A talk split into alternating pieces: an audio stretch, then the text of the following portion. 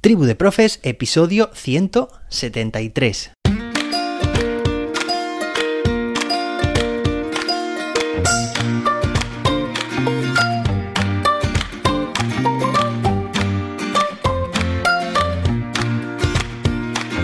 Hoy es miércoles, día 14 de septiembre de 2022. Hoy es el Día Mundial de la Dermatitis Atópica. Y hoy continuamos, pero ya estamos a punto de terminar nuestra lectura del decreto. Que sí, que me ha gustado leerlo, que me ha gustado analizarlo, bueno, y me está gustando, estoy aprendiendo mucho, pero también tengo ganas de terminarlo, porque ya hemos empezado las clases con alumnos y estoy deseando traer aquí al programa muchas anécdotas y aprendizajes con los que seguro que al compartirlos aprenderemos un montón. Bueno, hoy continuamos, ya sabes, estamos terminando la lectura de nuestro decreto de primaria, pero antes me gustaría recordarte que puedes aprender a crear tu propio ABP con mi curso online, Crea tu ABP. Entra en cursos.jose-david.com, te dejo el enlace en las notas del episodio y terminarás el curso con tu propio ABP debajo del brazo, preparado para llevarlo a tu aula. Además, aprovechate del fantástico descuento que tenemos ahora con motivo del inicio de curso. Venga, y ahora sí, vamos a continuar con la lectura de nuestro decreto. Disposiciones adicionales. Primera, enseñanzas de religión. De acuerdo con lo que establece la disposición adicional primera del Real Decreto 157-2022, 1. Las enseñanzas de religión se incluirán en la educación primaria de acuerdo con lo que establece la disposición adicional segunda de la Ley Orgánica 2-2006 de 3 de mayo.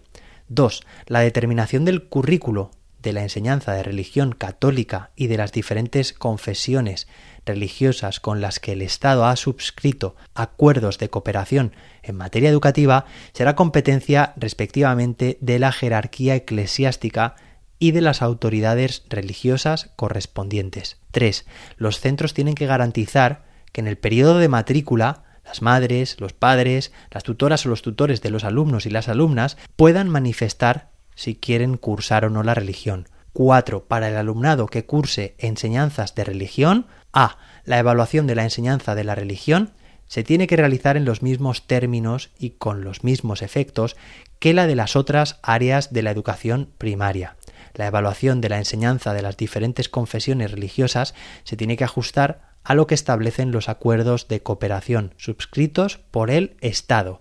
B. Con el fin de garantizar el principio de igualdad y la libre concurrencia entre todo el alumnado, las calificaciones que se hayan obtenido en la evaluación de las enseñanzas de religión no se tienen que computar en las convocatorias en las que tengan que entrar en concurrencia los expedientes académicos, ni cuando haya que acudir a estos a efectos de admisión de los alumnos y las alumnas para realizar una selección entre los solicitantes. 5 para el alumnado que no curse enseñanzas de religión, A. Los centros educativos tienen que disponer las medidas organizativas para que los alumnos y las alumnas cuyas madres, padres, tutoras o tutores que no hayan optado por cursar enseñanzas de religión reciban la atención educativa debida sin que se establezca ninguna área ni materia con carácter alternativo.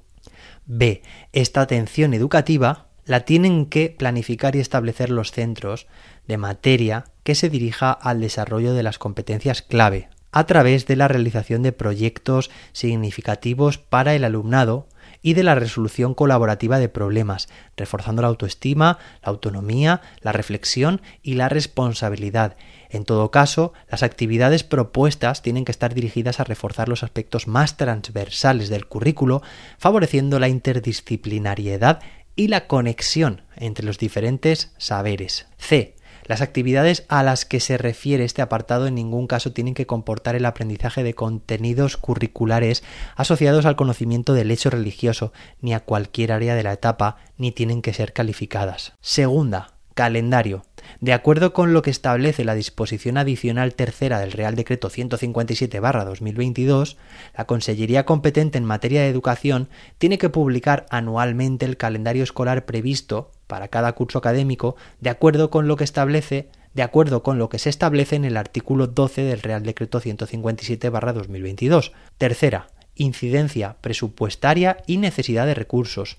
La implementación y el desarrollo posterior de este decreto no pueden tener ninguna incidencia en la dotación de todos y cada uno de los capítulos de gasto asignados a la Consellería de Educación, Cultura y Deporte y en todo caso deberán atenderse con los medios personales y materiales que ésta tenga asignados. Cuarta, obligaciones administrativas de los centros de titularidad privada. 1. Los centros de titularidad privada que imparten enseñanzas de educación primaria en cuestiones de evaluación y titulación tendrán que hacer uso de la aplicación Innovación Tecnológica Administrativa para Centros y Alumnado que la Consellería, competente en materia de educación, pone al alcance de los centros educativos.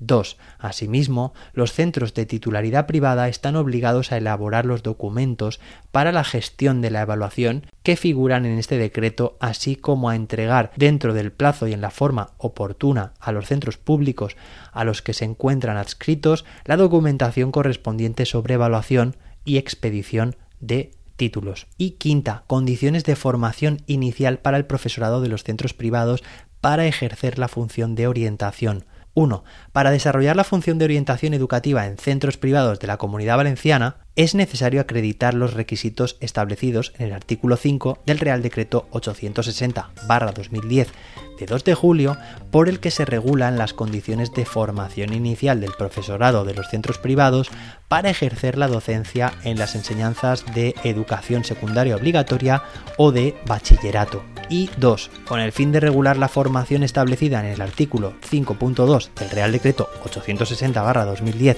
de 2 de julio, así como de garantizar la calidad de las enseñanzas de educación secundaria obligatoria y bachillerato para ejercer las funciones de orientación educativa en los centros educativos privados ubicados en el ámbito territorial de la Comunidad Valenciana, se tiene que poseer una licenciatura o un grado y además aportar cualquier máster oficial cuyas enseñanzas estén relacionadas con el alumnado con necesidades educativas especiales derivadas de la diversidad funcional.